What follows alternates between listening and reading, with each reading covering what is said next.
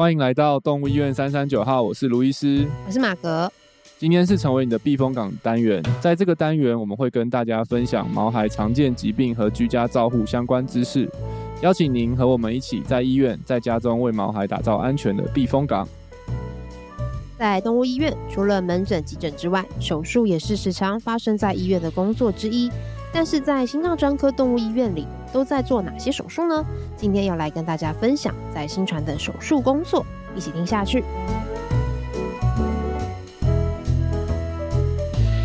耶！Yeah, 今天是我们的手术特辑，哎、欸，算是手术特辑。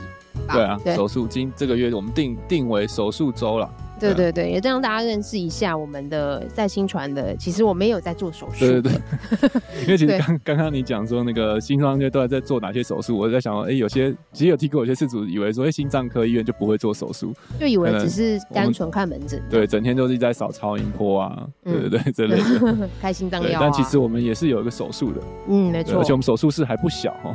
对啊，真的是蛮是像高规格的吧？对不对？因为我们对也是。不得已啦，就是我们 因为要做做一些的事情，要放一些很大型的设备进去，对，所以必须要有这样的空间。嗯，是。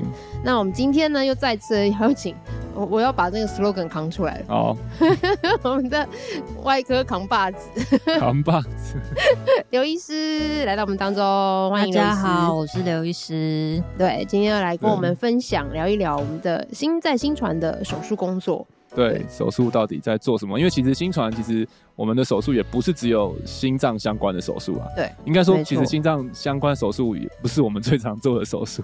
哦，对，对不是我们心很常做，并不是每一天都在做心导管。虽然我很想啊，对，但是我会朝着那个地方努力。对，但其实我们最常见的不是不是心心脏手术。嗯嗯。那刘医师，请问一下，就你的经验，新传最常做的手术是什么手术呢？嗯，其实新传最想做的 是牙科的手术。对啊，什么？我记得你们好像统计，我们一年做几个牙科？对啊，我们一年应该会有做到一百台左右的牙科手术，占、哦、目前的最大宗。嗯嗯，我希望我可以做一百台心导管。哎、欸，这是你预期的吗？不是啊，之前有讲误打误，就不是误的误，不是误打误撞，就是进来新传那个时候。其实那时候我们那时候其实也没有预期我们会有那么多手术，对不对？一开始，对啊，我没有想，嗯、应该是说我没有想过牙科的手术原来在老年病患是这么这么大的一个需求。嗯，对啊。然后那个像你去问一些比较专门在做外科的外科医师，他们都会说他们不是很喜欢做牙科。为什么？诶，因为牙科手术其实跟一般的呃我们的软组织手术其实性质蛮不一样的。嗯，对啊。所以其实我也 没有一开始啦，我也没有很喜欢做牙科手术。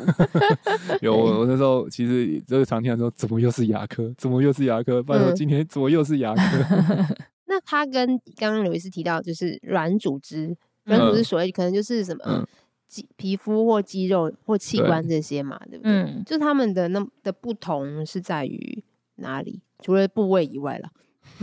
牙科的话，因为它跟一般的手术，它因为口腔本来就是一个有很多细菌的地方，嗯、所以它的含菌量跟其实牙科的，比如说口腔牙结石啊，嗯、然后一些黏黏的、臭臭的东西，就是会特别的多。嗯、所以那个过程，如果你的嗅觉算是一个灵敏的人，其实我觉得那个中间过程是蛮辛苦的，味道很丰富的手术。对对对对对。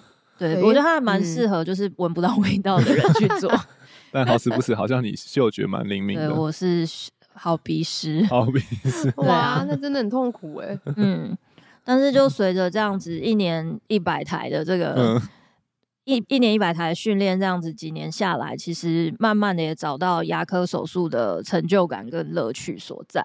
嗯，对啊，大家不要误会，虽然我不是很喜欢，但我做的也还不错。而且就是 不自觉自己就变强了的感觉。对，因为一直因为真的很多，然后就一直做一直做，对，跟一拳超人一样，每天每天做一百下俯卧撑。对对对，就慢慢就无敌了，头就秃了。希望不要哎。对啊，会做牙科，但是其实我 我后来我们我觉得很奇妙，就是为什么会这么多牙科？我觉得就是刚刚刘医师是讲，因为其实我们也不是牙科专科医院，现在台台北就是台湾其实有蛮多是专门做牙科医院，嗯、但他们很多。那、嗯、我觉得我们很多好像是很多其实都是因为那些病患都有也有心脏问题。心脏病，我们好像蛮我们的牙科病患，我觉得有个特色，都是别人说不能做牙洗牙的时候的病患，然后就是，但是他牙科问题很严重，然后就心脏也很糟，嗯，然后可能就来，然后拜托我们的李医师出手，嗯，麻醉，对，所以我觉得好像跟病患的的那个的族群也是蛮蛮有关系的，嗯，就是牙齿不好，但是他又多加了一个条件，是刚好他又有心脏的问题。对啊，所以我们除了牙科以外，好像也是有一些，有一些，也就大部分都是，应该说大部分的家属也是跟年纪比较大的动物有关，对不对？嗯，牙科的话，因为我们的这边的来新传就诊的狗狗、猫咪，它们都是老年的族群为主嘛。嗯、那大家可能比较常做的，像结扎手术啊，或者是这可能在年轻的时候，就是已经。嗯已经都结束了，嗯、所以到老年，嗯、对老年在做结扎手术，通常都是一些有病变，比如说他的睾丸有一些病变，子宫卵巢有病变，对对对对对，嗯、才会需要做。那比例上就会真的比较少一些。嗯嗯，嗯然后其他的像是呃，对，像有些肿瘤、乳腺肿瘤的切除啊，或者是一些其他老年的，就相对会比较多。那只是说。我们这边的洗牙平均年龄真的是十五岁，很高哎、欸。嗯，我现在遇到比如说十二十三岁来洗牙，我都觉得好年轻，可能价值观 也是有点。十五岁应该很多去医院的，可能医生就会跟他说：“你这个不用洗了，都已经十五岁了，对不对？”很多时候会讲。对，真的耶。对啊，这个这个族群是真的蛮多的，以十五岁、十六岁，然后很多可能是心脏。病可能呃 B two 或是其实已经有过心衰竭，曾经有肺积水的来，哇，也是牙齿的问题要洗牙，这一个族群反而是我们目前最大宗的族群。嗯，嗯，所以其实我会发，我发现我们的牙科很多时候都是所谓的史诗级的牙科手术，啊、因为十五岁我们我们也不会鼓励他们去洗牙，对通常就是不得不做，这真的是状况很糟很糟。然后我们做手术，我们之前刘医师我记得有开玩笑讲，我们只拔牙不留牙。其实这跟那个牙牙科专科就有点背道而驰，牙科专科他们就会努力的把牙齿留下来。嗯，但可能在我们的病患，大部分因为都年纪很大，可能就是他最后人生最后一次洗，然后可能他的问题又又真的就是满嘴满嘴烂牙，然后又、嗯、又蛀了乱七八糟，所以可能就是我们，然后心脏又不好，嗯，所以可能就是就是就这样一次一次处理完，然后。能拔的都会绝后患吗？嗯，就是还是会，我们术前都还是会跟主人讨论好，然后让呃，我们都还是会希望术前的话，所有的事主都知道我们的流程是怎么样，然后、嗯、呃，牙齿我们是怎么决定它是要拔还是要保留。嗯，那如果有些需要主人做决定的话，他可以事先想好，他如果真的遇到一些牙齿，他到底是想要留还是要。要把它拔掉，嗯、留着的好处是什么？嗯、拔掉的好处是什么？这样子去讨论，再做决定，这样子。嗯，嗯这个是还蛮坚持，每次术前一定会需要经过沟通的事情啊。那、嗯、有时候你也会做一做，出去再跟他确认一下，对不对？对啊，对啊，因为呃，牙齿的检查很多都会仰赖麻醉之后才有办法检查，嗯、所以嘴巴好好打开，对，然后去看那个里面，所以都是。呃，麻醉下来检查，可能还是要花一点点时间去做讨论，这样子。嗯嗯，哦，这也可以一也也顺便让一些饲主知道，因为我觉得有些爸爸妈妈可能会觉得，哎、欸，我们送进去之后，然后就以为就开始了。嗯，但其实就像刚刚刘师提到，原来其实还有一段时间是在还要做一个再一次的总总整理跟总检查。嗯，对，才会才能会之后等到跟爸爸妈妈讨论好了以后，才会真正开始。嗯嗯，这个手术。嗯，不只是牙科手术啦，当然，呃，一般的手术它比较没有机会这样子出来。可是，比如说中间有一些遇到一些我们无法预期的状况，其实都还是希望家长们可以理解，然后做出呃彼此都觉得好的决定。嗯嗯，嗯就是如果手术中有状况的话，嗯嗯嗯，没错。哇，我觉得我们一开始就聊得非常的深入，诶，很棒。诶，那我记我记得就是像除了刚刚提到的是那种可以排定啊，就是做好，比如说可能呃结扎或洗牙那种。但是我我相信我们还有另外一群是那种突然出现在我们的约诊表上，然后突然哎，怎么今天突然多了一台手术？嗯、那种比较属于紧急类型的手术。对，那这样子手术大概是有哪一些啊？呃，有时候有一些状况，就是他必须要赶快上麻醉的台面，然后去做手术。嗯、那这个都是他的情况，可能没有办法再等待。那以呃常见的来说，其实我们最常做到的就是子宫蓄脓。嗯，它是一个嗯。呃它其实不一定是老年的母狗，它其实年轻的也会有，嗯、只是中老年的是比较常见，没有结扎的母狗。嗯嗯，然后在发情过后大概一个月，发现它可能有、嗯、呃精神食欲变得很不好，然后会吐，然后它的妹妹那边开始有些化脓的分泌物。嗯嗯，那这个状况你可以想象，就是子宫里面塞满了细菌跟脓，所以它很容易就会有像败血症啊。然后细菌的毒素啊，或甚至有一些比较恐怖的，它可能会子宫里面就在肚子里面爆开，嗯、哇，好可怕、哦！脓汁炸在肚子里，是一个很有味道的手术。对，我有做过一个破掉，那个味道是永生难忘。哇，应该比牙科还难忘。对，很像臭掉海鲜的味道，好可怕哦。那这个的话，就是通常我们都不会希望它在。等到比如说隔天手术的时间，嗯、它能够越早处理是越好，嗯、因为尽早把这个感染源拿掉是更好的。嗯嗯嗯嗯，就会需要比较紧急。那另外有一些像是泌尿道的阻塞，嗯，就是泌尿道从肾脏、输尿管到膀胱到尿道比较细的构造，比如说。尿道塞住了，无论是结石啊，嗯、或者是一些公猫的尿不出来的问题，嗯，然后或是像比较细的输往上一点输尿管的阻塞，嗯，然后造成就是肾脏的尿没有办法往下排到膀胱，它可能就会有肾指数升高，嗯，疼痛或是水肾，它可能就会需要，如果是尿道，我们可能就要再做导尿，那如果是输尿管阻塞的话，可能就会需要做一些。比如输尿管支架，或是输尿管的绕道这样子。嗯嗯，这些都是几个小时后、小时内就会有问题。如果真的堵住的话，对啊，生命就有问题。嗯，当然，像比如说肾脏的情况，它尿没有办法很好的排出，嗯、它如果。阻塞的时间越久，它肾脏的损伤可能就会越严重。嗯嗯，如果在短时间内可以把它疏通的话，肾功能其实都还有机会可以恢复。嗯、那如果时间拖得越长，就算我们把阻塞的这个问题解决了，嗯、它肾脏有可能就会有一定程度的损伤，嗯、不一定可以完全恢复。所以一旦一旦损伤的话，就是不可逆的。嗯，对。如果时间真的比较长的话，嗯、其实就是有点怕说它。这个没有办法恢复，或是很恢复的就会很有限。嗯嗯，所以通常这种尿尿，所以它的症状什么，就是尿不出来吗？如果是输尿管阻塞的话，输尿管阻塞的话比较特别，因为肾脏是两颗左右，所以输尿管是左右各一颗，嗯、所以就哎不是左右各一条，所以就看它是塞住一边还是两边很衰的，两边都塞住了。哇那如果说它今天只塞住一边，可能动物都还是可以产生尿尿液，嗯、所以可能以它有没有尿来判定，并没有这么的准确啦。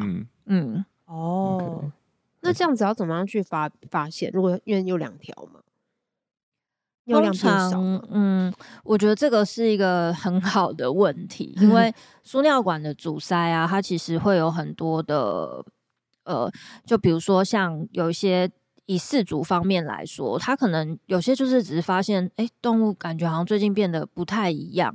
本来都会在固定的地方尿尿，它开始会在不同的地方尿尿了，嗯，或者是说它开始嗯、呃、变得闷闷不乐的，因为其实有时候阻塞它可能会造成疼痛，嗯，嗯，平常回家它都会出来迎接你，怎么最近都自己躲在一个暗暗的角落这样子，嗯。嗯，然后那有时候比如说。呃，去做检查，发现肾指数突然的升高，嗯，那我们可能就会需要搭配像超音波的影像，看它有没有阻塞之后剩余的一些扩张，嗯，那单。纯的扩张也不能直接就断言它一定是塞住了，可能还是要一些其他的证据去佐证，嗯、或甚至要再做造影，确定说它这个有塞住，我们再去做处理这样子。嗯，哦，所以这个蛮特别，因为它可能是一个很紧急的手术，但是有可能外观看起来不会那么紧急。嗯，的确是。嗯嗯。哦。因为如果说他另一颗肾脏目前都还可以产生尿液，也都还有功能的话，嗯、或许他的症状并不会那么的严重。嗯嗯。嗯哇，那真的是一旦发现的时候，就是要赶快的做处理。对啊，所以有时候可能就是饲主就想说，哦，我的猫或者比较最近比较不爱动，来检查一下看看怎么好。突然发现要做一个紧急的手术，这样。对啊，就发现突然怪怪的。嗯嗯。可能以为这么紧急。对啊，像我刚刚说那个乱尿尿的这件事情，就我们我刚就是这个输尿管绕道刚进台湾没有很久的时候，呃，我的诶，他算是我的第一个放输尿管绕道的病患嘛。他来的主人就说，哦，他最近会尿在床上。嗯，那我们就想说啊，可能又是什么，可能心情不好啊，嗯、看主人不爽啊，嗯、还是什么泌尿道的感染。嗯嗯嗯。所以我们去检查，然后也验了血，就意外发现，哎、嗯，肾指数有一点点高哦。嗯，然后再扫发现，哇，塞住了。嗯，对，就是它的确就是一个很很小很小的事的一个症状，嗯、但是还好主人有发现。嗯，对。然后主人也愿意带来，然后我们也有检查到，才发现哦，原来是这样子的一个情况。嗯嗯嗯，哇，真的是很棒哎，就有及早的发现。赶快去对症下药，做好这个手术。嗯，嗯，哇，这也算是首例成功哎，是吗？对，那只这只病患其实他在做完输尿管的绕道之后，他的后续我印象，他现在已经当小天使了啦。不过他后面应该有活了两年多。嗯，两年多定期的去复诊，嗯、那他肾脏的功能当然在这两年后之后有慢慢慢慢的越来越不好。嗯，那的确这个两年中间他的状况其实都还不错的。嗯嗯，哇，这真的是很哎、欸，我觉得值得以后这个可以来做一集哎。你说这个，然后来聊一聊，对，做这种，因为这真的是很对事主来讲，其实对兽医师来讲也很挑战啊，因为就是他不会告诉你说我输尿管塞住，你要。抽丝剥茧去找出来这个问题，嗯、而且这个问题是你马上解决，它可以立即获得一些缓解或者、嗯、或是改善的。对，嗯、但是如果错过，就会有一些对比较不可逆的伤害。对，对啊，外科医师的乐趣其实就是很像在修东西吧。嗯，就是马上看到改善。对对对，嗯、就是你可能可以，嗯、呃，这个东西坏掉了，在你前面，你就是想办法把它修好。如果修得好。嗯或是你技术很好的话，可能你在修完之后，那个改善是很快就可以看得出来的。嗯嗯嗯嗯嗯，你这个就让我想到。我们那个心脏心脏手术这一块也是有一些紧急的手术，也是、嗯、也是、啊、也是这种修好的概念，对啊，对啊，像之前那个我们比较紧心脏比较常紧急做的是那个心率调节器手术，嗯、就是有时候突然他们就是心率不整，就心脏突然不跳了，那个进来狗狗就是咚咚咚一直昏倒一直昏倒，嗯、然后真的就是要赶快装心率调节器，然后一装上去以后，哎、欸，它就开始跳，然后就稳定，然后可能就从一直昏倒狗醒，马上就起来就开始暴冲，对，对啊，对，那这个上台。前压力也是超大的，因为它就是心跳随时会随时会停掉，就是在你还没装上那个调节器前，就是都都在鬼门关前这样，我跳进来，我又跳出去，我又 跳进来，我又跳出去啊，这种感觉，对啊，嗯嗯，所以有时候紧急手术，对，看就是那时候做前的压力很大，但是如果真的能够顺利。帮他度过那一关，嗯、其实其实我们成就感也会很高，没错。对啊，嗯、所以我觉得我觉得医生很很矛盾吧，因为通常紧急手术就是很紧急，大家那时候其实都没有预测有有这个手术，可能通常有，嗯、然后等我们就要开始联络了，联络一下谁可以来做，谁可以帮忙，谁可以灭菌的。那然后大家那时候都整个情绪都一直紧绷紧绷紧绷紧绷紧绷到整个手术结束了之后才啊、哦、好，嗯，可以来暴吃一波。嗯、对啊，对啊。所以那个心境真的是很很奇妙，我觉得 这样真的是很奇妙。这样听一听就会发现，原来我们新传的手术真的是完全的不一样哎，就是、就是、对，可以分很多种不同的类型，完全不同的类型哎，对啊，很有趣。嗯，那想要知道一下，那个刘医师在刚开始的时候，其实是有在特别出国进修去学习专精牙科这一块吗？嗯，也还有进修就是软组织外科的这一块。嗯嗯，那可以跟我们聊聊你的那个心路历程吗？嗯，你的那个呃收获。牙科当初会特别想要去进修，主要是因为如果大家有听前一集的话，就知道 我是一个就是呃，我们叫 GP，就全科医生。那我觉得牙科这个事情呢，它应该是一个全科医师的一定要会做的事情，就是你逃不掉了，你一定得做。嗯。那既然我们都一定要做了，那我就希望可以把它做好。嗯，就是在可以的范围之内，尽量把它做好。所以那时候去呃上了课，知道了一些概念。那我们之前的思维也会比较偏向，就是哎、欸、这样讲好像有点，我们有点像老兽医思维。老兽医，对啊，因为。自己也会有点怕看牙医，然后你就会觉得说，为什么要做这么多检查呢？越检查问题不是越多吗？嗯、牙齿不是洗洗就好了吗？嗯、对，就会有很多这样的想法。但的确，去进修完，然后学习到一些知识啊，正确的技巧，回来开始，嗯、呃，比较频繁的在做这些 routine 的检查，你会慢慢发现说，的确这个检查是非常必要的。嗯你可能没有做检查，很多问题你没有发现到，你可能就 miss 掉它。它可能后续，比如说他洗完，主人跟你说过几天嘴又臭了，嗯，那是因为你没有检查，或是你没有做到真的很好的清洁或是处理，嗯，或是那个疼痛感还是持续着。嗯，嗯，就是希望说还是可以把对的事把它做好。嗯，像软组织外科，我觉得也收获非常的多。像我们是去欧洲的兽医的专业学院，然后他有一个软组织外科的手术的课。嗯，那他的第一堂课就是，他有点像是通论。他从其实我去上课那时候，我已经执业蛮多年了，已经会做很多的手术，但我一样去还是觉得收获非常的多。嗯，就是呃，专科医师就我们的老师们，他会从很基本的地方开始，就比如说。你要怎么去拿你的线材？嗯，你的器械要怎么去使用？嗯，然后哪一些东西你要怎么去很温柔的对待你的组织，不要去伤害他们。嗯，然后你要怎么的去，比如说你的台面，他会说，好的外科医师，你甚至不用看，你手一伸，你都知道你的器械放在哪里，就是你的台面是非常的整齐，然后很 organize，嗯，然后你也不会说。呃，血喷的到处都是，嗯、因为血液都有可能会再有细菌啊，嗯、会有感染。嗯，还会从很多，然后甚至到术前，比如说你要怎么去刷手，然后水龙头有些人会装一些过滤水的那种网子，他说那个都是细菌的温床。哦，他就会从很前面的这些概念，那我觉得其实收获非常非常的多，就是让你可以更精细的去做，把这件事情做到。尽量可以做到更好，这样子。嗯，所以好像不不只是技术，我觉得好像很很之前听你分享，就其实是很多是这种那种所谓 mindset，就是心就就是心理的那个对外科的想法跟建设，就是要、嗯、要先有正确观念啦，应该说观很多观念上的东西。对，对，就是你的想法就是要先转变，然后你要把它想成是一个。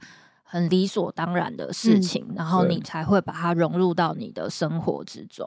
嗯，那我觉得收获真的非常多，因为像以前可能有一些，甚至让手术室的一些摆设，他都会告诉你说，其实怎么样在研究，他们都有数据的一些说明，嗯，怎么样是比较好的。那我们可能每次回来就会在思考说，我要怎么去让我的这个手术的空间，比如说更加的干净无菌。然后我的器械要怎么去保养，嗯、让我的手术，比如说手呃组织的伤害更少，然后或者是呃怎么样可以让我们的步骤更好，嗯，照顾可以更好这样子。我那时候印象最深刻，你跟我们分享的时候，就分享到老老师给你们看的一个投影片，是叫做 "Don't be like Jeff"。我觉得这个其实蛮有趣的，我觉得应该很多事主也会蛮有兴趣。你们要讲一下什么叫？Don't be like Jeff。对啊，这时候大家会想说，等一下，Jeff 是谁？对，Jeff 是谁？要不要介绍一下 Jeff 是谁？对啊，对这个，我觉得那时候听到的时候，我觉得哦，嗯，真的就是很重要，是一个很重要的 mindset。对，这是我们的，到底是哪个 Jeff？我爸叫 Jeff，对我爸也叫 Jeff，应该不是你吧。每个人的人生都有好几个 Jeff。对啊，这个很有趣，它是我们那时候。软组织外科的第一堂课的，嗯、几乎算是第一张投影片哦，就是哦。对，哇哦，呃，他放了一个现在也都还在热映中的 热映中 当热血兽医师，网红兽医师，嗯，对，他放了他的这个影片，嗯，那我们的这个外科的老师其实他是用这个影片告诉我们说，Don't be like Jeff，因为呢，嗯。如果可能，我们先科普一下，就是没有看这个节目的人，他就是一个嗯、呃、很酷的、很很漂配的兽医师。对对对，他总是穿着 一个吊嘎，然后留着大胡子，然后对长头发绑个马尾，然后他的手上有刺青，刺那个萨姆莱。是哦，对对对，外科武士之类的哦。对，然后。他他的诊所就是各种手术都做，你就可以看到他，比如说可能一个空间啊，好几个人，然后他就穿着他的 吊嘎，然后嗯。胡子啊，然后就是做手术，然后弄弄弄，然后可能旁边就是有很多的血啊，然后有旁边可能人这样走过去干嘛干嘛干嘛这样子，嗯，那老师就跟你说，Don't be like Jeff，就应该是说你今天来上这堂课。你是希望追求它是一个更精细，然后更无创，就是没有创伤、更无菌的一个手术。因为我们去上那个课，我们当然是希望自己可以做得更加的细致。所以呢，我们就不是要像 Jeff 一样，就是比如说很多血，然后没有口罩、没有帽子，然后穿着吊嘎，然后可能旁边聊天呐、啊，或是什么的，就是。他他就是说，你不要像这个样子，嗯，对啊。那当然，我觉得 Jeff 还是有他他的价值存在，因为他其实很多东西都会做。然后他们其实医院很多的价格相对非常的亲民，他甚至可能在很多州，就比如说那边甚至完全没有动物医院，对对对，他可能到他们那边可能某个。他的书桌架起来，嗯、然后台灯一放，他就可以做手术。嗯，那他还是满足了很多，就是医疗资源没有很好的时候，他的一些动物的需求。嗯、对，对啊。但当然，你说他跟我们平常想要追求的这种更精细的手术的层面是不一样的。嗯、但的确，两边都会有它的价值存在。嗯，也会有不同的需求跟不同的课程。对，我觉得那时候听到的时候，因为我其实原本也不认识 Jeff，后来 认识了，因为我们以前接触到的外国的医师基本上都是老师等级的嘛，所以以前小时候就有一个幻想说，哇，在美国每家医院都是这样子，都是富丽堂皇，对对对，都是跟教学医院等级一样，然后大家做的都是最高标准的等等。然后哎，当认识 Jeff 之后，发现哦，原来美国也有 另外一派。那我觉得这个其实也我觉得很有趣，也是某个层面也是现在兽医。兽医产业不管，我觉得不管国内外的一个现况，嗯，对，就是说其实有很多不同的需求，然后每个医院有不同的特色，嗯，对啊，像举例来说，我之前有去上过一个课，就是教医生怎么就医院管理、经营管理的课程嘛，然后他就会教我们怎么去计算。一些好手术的成本啊，你你的手术到底该收多少钱？你以你的医院的人力你投入的人力设备规模等等，你要收多少钱？然后对才不会亏钱？对对，那然后结果后来我就发现他那个可能那一堂课里面有可能也许有十个院长，然后发现大家算出来的那个光成本哦，哇，就有很大的 range 的差别，因为有些医院可能是。一人一人医院，两人或两人医院，哪些医院可能是十十十个医师的医院，嗯，然后可能医院的规模就是规模大小各方面，就是有很多的都不一样，嗯，对，但是可能都是做同样一个手术，其实不管从成本上啊，或是说设备投入上面，就有很大的不同，所以我相信也有很多事主会问说，哎，为什么这个医院做这手术这样要这样的钱，啊，那个医院只要这样的钱，对不对？是不是、嗯、是不是越贵的越好，或者是说越比较便宜的就比较不好，对我觉得这也是我们很常被问的。对，刘医师，你被问，通常都怎么回答？事主们？对，他们会这样问你嘛？啊，为什么我这我去那个某个牙医呃，不，某个什么像牙像像牙科手术也是，像以前我们、嗯、我们的概念哦，基本上洗牙手术就可能几千块全几千块洗牙，对。但是哇，现在有些牙科手术做完也是几万块的，嗯，对。那那是几万做几万块的牙科就一定比几千块的好嘛？对，这样子，嗯。因为其实这个东西它会牵扯到很多不同的事情，就是就是它的这个这个，其实我觉得很有趣。这是我大学的时候，嗯、呃，一个学姐跟我分享的，就是说，我们刚刚只提到手术的时候会需要无菌，就是尽、嗯、你要尽量没有污染源或感染源，嗯、它的手术的术后的感染风险就会更低。嗯，那无菌的环境的维持，你要付出多少的成本？嗯。无菌的环境的维持，我们要花多少的成本？嗯，比如说今天我想要做到八十分的无菌，还是我想做到九十分的无菌，还是我想要做到九十五分的无菌？嗯，那可能今天我们要做八十分的无菌跟呃，我们今天八十分的无菌跟九十分的无菌，可能它的成本会差到，比如说八十分我们要用，举个例一百万，嗯，可能今天到。九十分，我们可能会需要增加到一百五十万。嗯嗯，那我们可能从九十分变到九十五分，我们可能这个集聚就会从一百五十万变成可能三百万。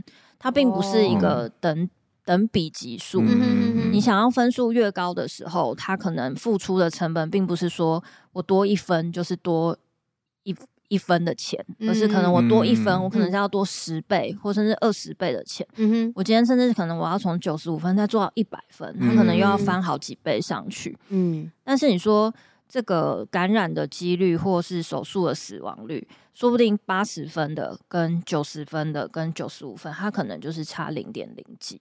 嗯，对啊，那嗯。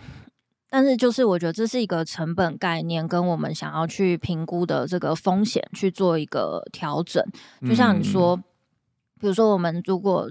呃，做手术的族群主要都是年轻、健康、嗯、很愁用的这一群。嗯，或许我们可能做到八十分，嗯、或是九十分，它的死亡率是非常的低的。因为本身风险就是低的病患。那如果说我们今天是面对一个年纪很大、有心脏的问题，或甚至有其他一些慢性病、嗯、免疫的问题、内、嗯、分泌的问题，可能这个。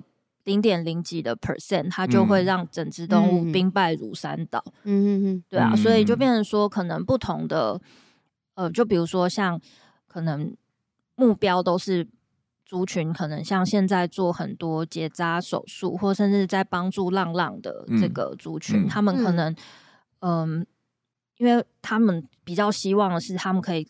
提供越多的数量，嗯、就他们可以大的族群可以去做到结扎，嗯。嗯、所以呢，费用高其实是让这个目标更难以达成，嗯嗯、所以比较呃低的成本，然后让他们可以做的更多，然后这个族群相对年轻，他们的抗性也都比较好的时候，嗯、所以可能比较呃少的成本，它可以做到更多的事情。嗯、但如果说我们今天都要做十五、十六岁，可能你真的被必须得要做到。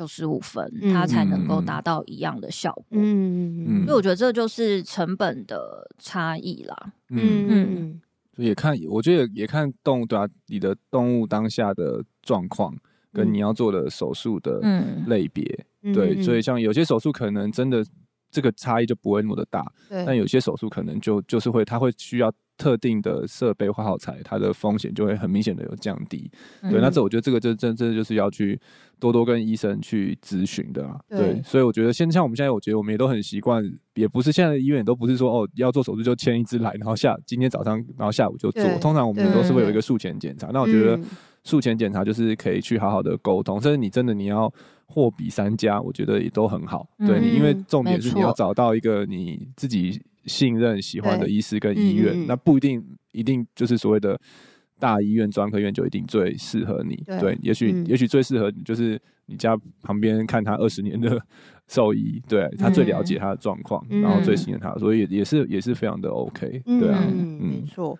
所以不要就是价钱这个迷 失，对，对大家不要太太斟酌在这个上面。但是确实这是是现实状况，就是嗯，就是我们现在在兽医手术端的收费，其实是有个很广的 range。那它它背后有它的它的原因，对存在，对啊，那就看你看每个家长或是毛孩，你愿不愿意就是接受，或者说找到自己可不可以找到自己最适合的。嗯，手术有太多隐形的成本，可能是。呃，事主端比较没有办法发现的，嗯、或者是不明了的啦，对啊，嗯，就像你说，外科医师他可能某些他可能就是特别喜欢某一个很好的牌子的器械，他觉得用起来特别的顺手，嗯、用了它之后今天整天都很顺畅。嗯、那那个东西，我觉得我不知道老板怎么想，但我觉得那个东西就有它存在的价值，它放在那里就是一个。吉祥物，老板应该就讲能够顺利完成手术最重要，不可能。对，没错，就是嗯他有时候像大家都会说，哎、欸，很贵啊，什么什么，可不可以算便宜？我要要用最好的东西。对，那其实就是这些，有时候不一定是最好，可能是这个医师最顺手的东西，麻醉师最熟悉的药，或者是说。可能最贵的是这个，可是你的动物的状况可能其实并不适合这个药，它反而是需要一些其他的药物。嗯，那这个其实成本也都会不太一样。嗯，嗯对啊。然后我觉得另外一个成本没看到的就是我们手术啊，其实我觉得手术是很有趣的事情，它其实它是一个很有计划性的一件事，就是通常每个手术都有一个 SOP 怎么做，从第一刀划下去到缝合，课本都会告诉我们怎么做。但是，就是我们之前也有聊到嘛，一个厉害的手术医师不是只是知道怎么做，而是知道并发症会发生什么事情。嗯，那我觉得另外一个隐形的成本就是你有没有能力处理并发症的能力。嗯，对，就像是像我们在做心导管的时候，当然顺利都是就做完，但是当不顺利，突然发生心跳停了，或者是心跳乱跳了，我们有没有能力去处理？那如果为了要处理这件事情，我们可能就要。备很多很多的东西，嗯，可能什么电击器啊，嗯，暂时性的心率调节器啊，然后特殊的导管的耗材啊，那些东西，如果没我们假设我们真的很幸运，都都没有发生那些并发症，那些东西就是摆在那边，嗯。嗯，对，但是就是可能都都可能也许半年一年都没用到，当然我们是很开心没有用到，但是当他真的需要的时候就会很必要，所以我觉得另外一个成本就是怎么去预备那些没有发生的事情，然后当它发生的时候要处理的那个成本其实也是很大，因为那个有点。其实坦白讲，可以是永远预备不完，因为当你经验越多，你发现说哇，越来越多的时候，越来越多可能会发生的事的时候，嗯、你就会想说，嗯、那我是不是应该这些都要把它准备、准备、准备、准备、准备好？那就会有这种。无限扩张的，越来越多的 概念，嗯，对啊，心导管的耗材又都很贵，很贵。对对对，我现在都会越叫越多，以前都可能这个叫两个就好了，然后经经过几次，然后都有人可能不然碰到，啊，这个就不能用了，然后我现在都可能都啊，再叫三个四个好了，然后多叫一些。我觉得任何手术应该都对啊，都是这样。在手术台面上，所有的医生都是希望我们可以。安全的下装，就是动物可以顺利的恢复、顺利的苏醒，嗯、然后术后不要有太多的问题。嗯，为了这个目的呢，就是尽量能够多做准备，就是让这个可以顺利的完成我们的目标，其实就是很重要。没错。那我也很赞成卢医师刚刚说的，就是一个好的医生，他会去想到很多的并发症。嗯、所以在我们每次。决定要一个手术之前，大概都会先设想我们术中可能会发生哪些事情。不是说我们很悲观啦，只是就是事先做好准备。那某一些手术它可能是没有办法预知，就是嗯，比如说我们所谓的开腹探查，我觉得最恐怖的就是你开下去，可能你可能会看到这个东西，但也有可能是一个完全不同的。但我们绝对不会是。开的那天打开来想，哇，怎么长这样？嗯、对，你一定是事事前你就先想好可能是什么，嗯，什么是可能是什么，可能是什么？那如果是 A 的话，就是我们有个 Plan A 可以解决 A 状况；如果是 B，我们有 Plan B，嗯，然后 C 我们会有 Plan C。嗯、那最糟的状况打开完全没有办法处理的时候，那我们还有什么接下来的计划？那这个都是术前也要让事主知道，然后手术中我们可能设想这几个状况都会出现，所以我们可能要的东西都要先准备好。嗯，然后，对啊，这就是一个很重要的事情。嗯。嗯，所以其实，在手术之前的时候，医师们都已经先想好了。刚刚刘医师讲到这些状况，嗯，都是会在事前先去沟通的。对啊，所以其实有时候。嗯、呃，可能大家打个电话来问说，哎、欸，你们有在做什么什么手术吗？哦、我可以等一下过去吗？嗯、其实我们脑中已经千回百转啊、呃，那个这个怎么做？然后到时候我们需要多少人？谁谁谁可不可以来？嗯、然后我们器械够不够？然后如果怎么样的话，怎么办？怎么办？其实我们脑中已经千回百转了。对啊，有时候想完一遍，心就已经。先 累了一半了，因为就知道说，先叹一口气，对啊？有些因为有些手术你想完你就知道这是场硬仗，就是很有可能从第一个步骤可能就会有一些突发状况，然后到第二过，假设这个我们顺利过了，到第二个步骤可能又会还有一些状况发生，嗯，然后怎么怎么怎么怎么处理，然后第三个步骤，对，有些手术就是你想完就觉得哇好累，然后好那要开始喽，就是这种这种感觉，嗯，对，然后有些时候当然还是偶尔，我觉得还还是会有，就是你你在想象中就你觉得可能最不可能发生的就又发生了，刘医师有没有什么经验？可以跟大家分享吗？你说手术的一些让我、啊、突发的 surprise，你在现场有没有印象？印象比较深的？呃、当然有啦，麻醉跟手术都还是有有状况。那我我自己印象最深的是一只，它是我们叫做横膈心包疝气的猫咪，嗯嗯、那是一种先天的异常，它就变成说。嗯它的腹腔里面的一些器官，比如说肝脏啊，或者是肠子，嗯、它可能会，呃，因为横膈跟心包囊的中间，它的洞没有完全的封闭，嗯、所以它就是会从腹腔然后掉到心包囊里面，哦，所以它会需要把它就是呃腹腔的器官移回来，好把这个洞补起来，嗯，对。那这个状况就是他手术中可能因为。因为心包囊它其实已经心脏它已经在胸腔里面了，对，所以我们后面其实也是有设想它有可能的一些原因，但的确手术中我们遇到的状况就是它心跳突然的停止，嗯、然后、嗯、呃氧气血氧浓度一直往下掉，嗯，那那个中间我跟李医师我们两个也是跟另外一个手术的助手，我们那时候是紧急，嗯、就是设想有可能发生状况，赶快把。里面的一些情况赶快处理，然后李医师再帮他做 CPR。嗯，那还幸运的是，他后来有有心脏有跳回来，然后有顺利的苏醒。嗯、那手术后其实有一小段神经的受损，但是还好是他后来非常的厉害，他有。慢慢慢慢的恢复，到现在已经是一只健康正常，可以在家里跟大家冲来冲去、打来打去的猫咪了。嗯，对啊，但的确那个手术做完，我觉得应该也是要哭一下，要哭一下，然后觉得应该是折寿个十年，应该是真的有。真是压力很大，当下真的不能哭，只能术后结束之后再哭。当下真的是哭不出来。嗯。哇，那个当下就真的就是要马上，其实要很冷静，然后赶快看我们现在能够做什么对事情，然后去排除。就是那个当下，你大概就要先想说，有可能原因是什么，我们现在赶快处理、处理、处理这样子。对，嗯，因为我觉得可怕时候是有时候你的你的流程都很顺，嗯，然后突然发生状况，嗯，对，因为有些时候，譬如你。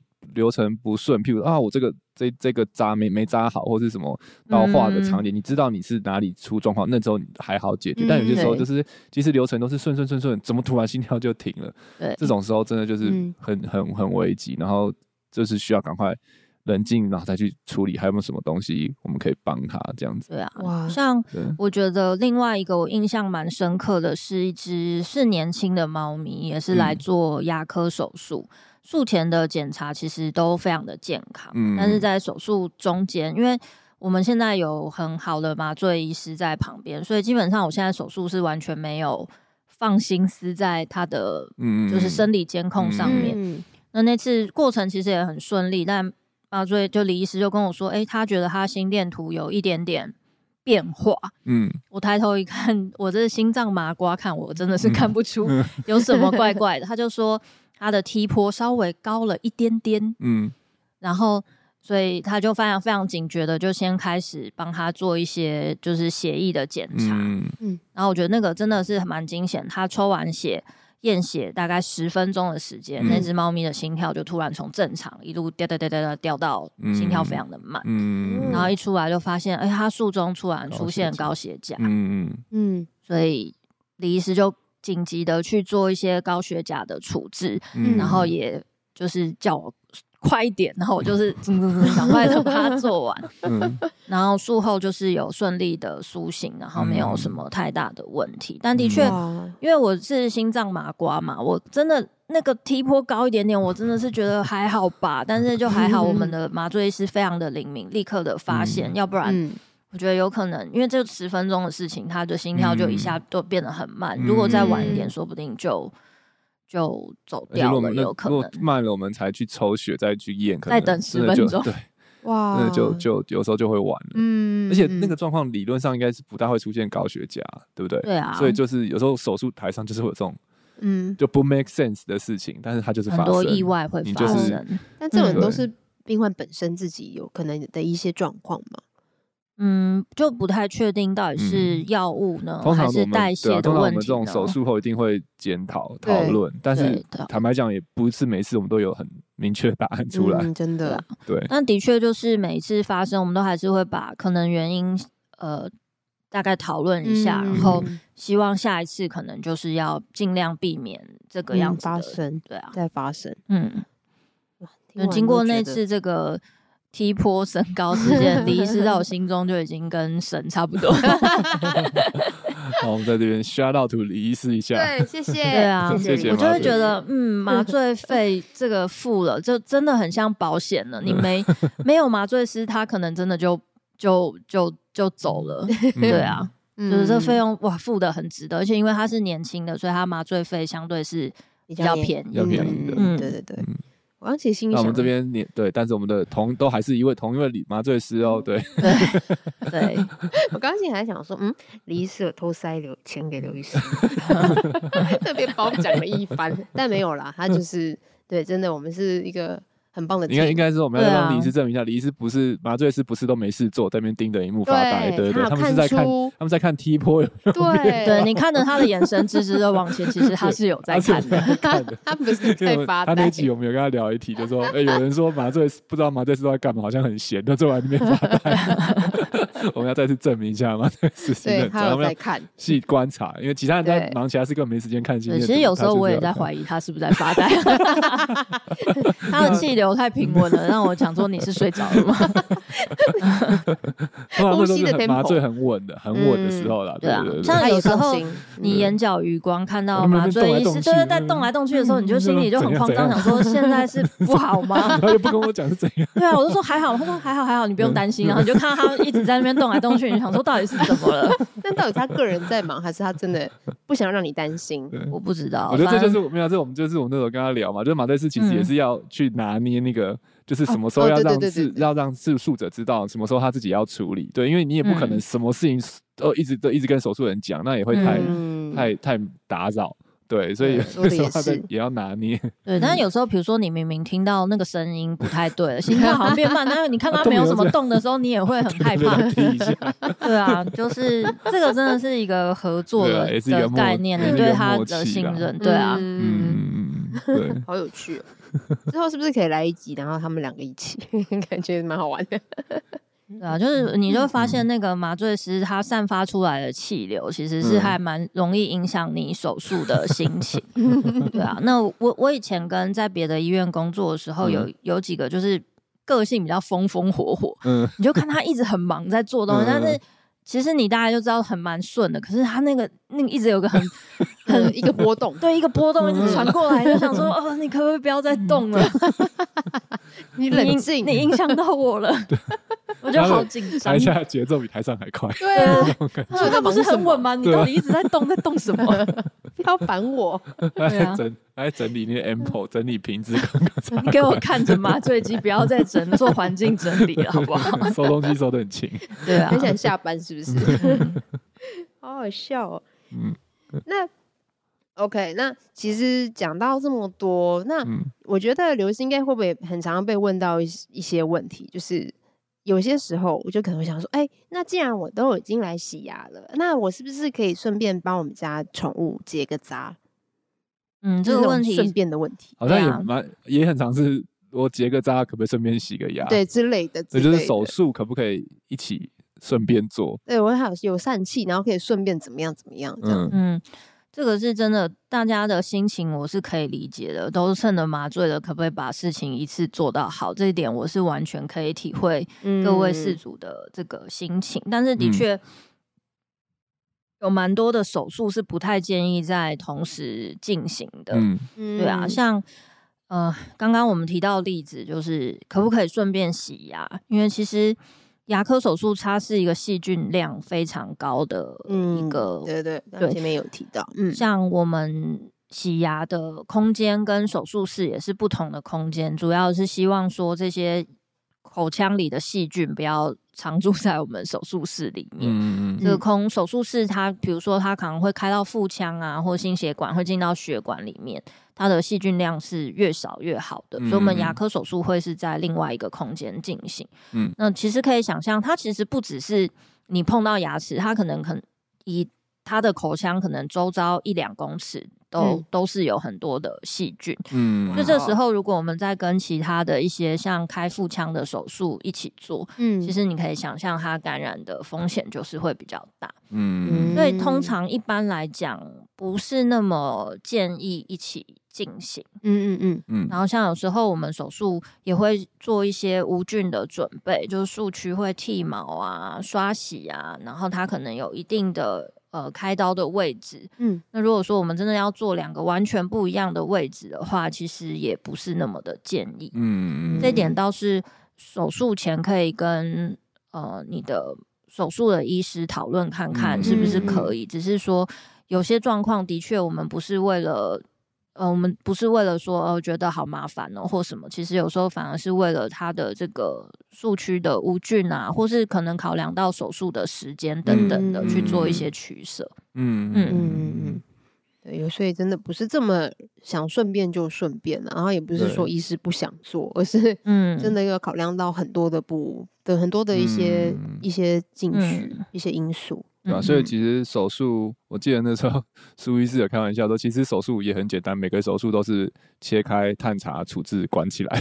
哦，对啊，他以前大学的外科报告都是四个步骤，不管多简单到多难，都是四个步骤。是，但是其实这个中间手术真的还有很多的咩咩嘎嘎，然后要考量的事情啊。所以我觉得今天如果是毛孩爸妈听到这一集，就我们也想要说让你们认识一下这个差异度。对，所以当你的毛孩要做手术的时候，真的是可以多多询询问一下，然后每个医院真的不每个医院的医师的经验、风格、设备，然后做法，其实都会很都真的真的很就真的是有很多的不同。那但是我相信。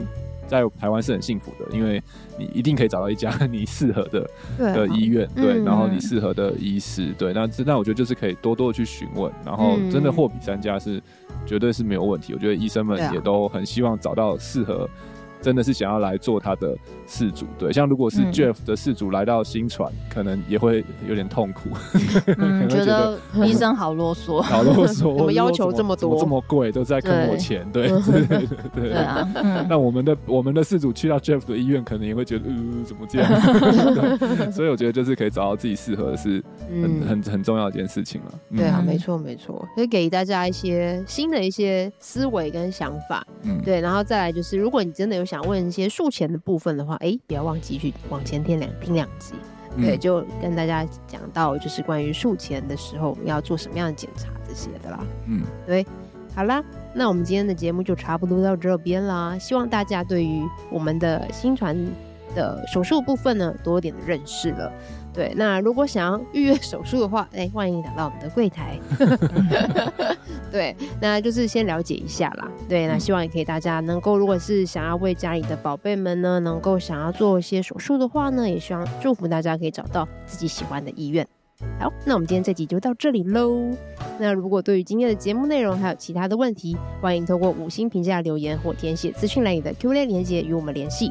喜欢我们的节目，欢迎订阅动物医院三三九号 Podcast 频道，点赞我们的脸书粉丝团及追踪我们的 IG。如果想要获得更多的医疗资讯或观看影片版本的节目，请上新传动物医院官网及订阅新传动物医院 YouTube 频道。那我们下集见喽，拜拜。拜拜。thank you